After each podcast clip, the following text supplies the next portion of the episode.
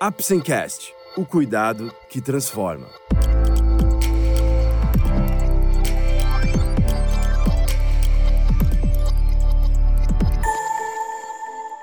Hoje vamos falar sobre intoxicação alimentar. Você vai conhecer um pouco mais sobre o assunto, suas causas, sintomas e tratamentos. Vamos lá? O Apsencast é um oferecimento da Apsen Farmacêutica. Através desse podcast, vamos levar para você conhecimento e informações de qualidade sobre temas relevantes na área da saúde, de uma forma leve e acessível, porque para nós da Apsen, cuidado também é instruir. O que é intoxicação alimentar? A intoxicação alimentar acontece quando se ingere alimentos ou bebidas contaminadas com bactérias, vírus ou suas toxinas. Muito raramente, a intoxicação alimentar também pode ser causada por toxinas de substâncias químicas ou pesticidas. Algumas vezes é difícil detectar se os alimentos ou as bebidas estão contaminados, pois o aspecto, o sabor e o cheiro poderão não ser afetados. A intoxicação alimentar é uma doença muito comum, geralmente autolimitada, mas nas crianças e idosos pode ser uma doença grave. Pode acometer uma pessoa ou um grupo de pessoas se todos tiverem ingerido o mesmo alimento contaminado. Quais as principais causas? A intoxicação alimentar pode ser causada por bactérias, especialmente Campylobacter, Salmonella, Shigella, E. coli, Staphylococcus e Clostridium, e viral, como rotavírus ou por suas toxinas. Esta contaminação pode ocorrer durante a manipulação, o preparo, a conservação e no armazenamento dos alimentos.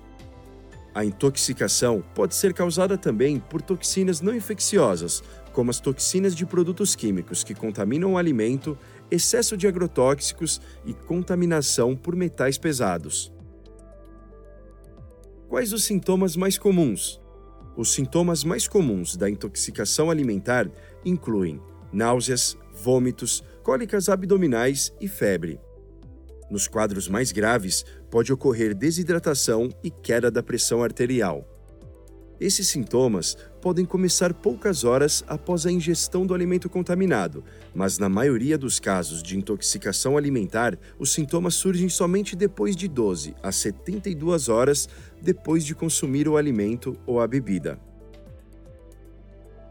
Preciso fazer exames para confirmar o diagnóstico é quase sempre clínico, baseado na história do paciente e não sendo necessário a realização de exames complementares. Nos casos mais graves, devem ser realizados alguns exames de sangue, como o hemograma e de fezes, para detectar a presença de sangue ou de leucócitos que sugerem inflamação ou infecção e a cultura. Nos casos de dor abdominal muito forte, exames de imagem como ultrassom e tomografia do abdômen podem ser necessários. Como devo tratar? Os pacientes com intoxicação alimentar devem ingerir muito líquido e fazer repouso relativo, o que significa que o indivíduo deve levantar-se apenas para as necessidades fisiológicas básicas, como fazer xixi, evacuar ou tomar banho, e alimentar-se, como exemplo, as grandes refeições, o desjejum, o almoço e o jantar. A reidratação é o passo mais importante do tratamento. Nos casos de perda muito grande de líquidos e risco de desidratação, medicamentos para controlar as náuseas e os vômitos podem ajudar, assim como a administração de soro por via endovenosa. O tratamento das infecções alimentares bacterianas inclui o uso de antibióticos específicos. Probióticos são recomendados neste quadro?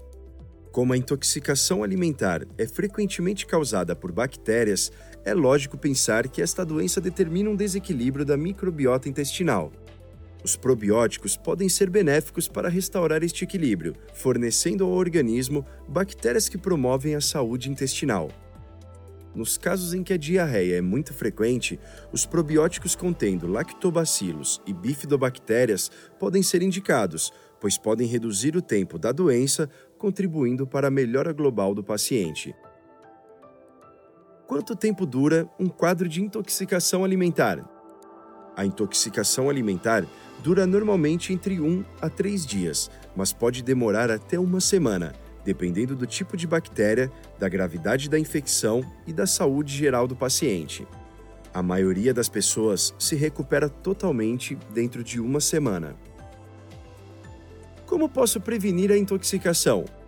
Como os alimentos contaminados por certos microorganismos são os grandes responsáveis das intoxicações alimentares, é indispensável estar atento na hora da compra, transporte, armazenamento e preparo das refeições. A prevenção é então baseada na higienização cuidadosa de alimentos, na manutenção de perecíveis sob refrigeração, além da diminuição do consumo de carnes cruas. Alimentos já preparados só devem ser consumidos caso sejam armazenados na geladeira. É importante também estar atento à aparência e ao cheiro dos alimentos e não comprar alimentos com a embalagem violada ou fora do prazo de validade. Lavar as mãos é essencial no momento do preparo da comida, assim como a higienização de frutas, verduras e legumes com água e sabão.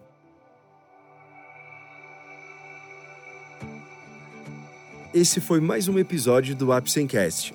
Esperamos ter conseguido esclarecer um pouco mais sobre intoxicação alimentar, suas causas, seus sintomas e tratamentos. Lembre-se que, para o diagnóstico e tratamento corretos, é essencial procurar um profissional da saúde. Obrigado por ouvir o Apsencast e até o próximo episódio. Este é um podcast feito pela Apsen em parceria com a doutora Maria do Carmo Frisch Passos, gastroenterologista, professora associada e doutora FM barra UFMG, CRM 18599. Apsen Farmacêutica, o cuidado que transforma.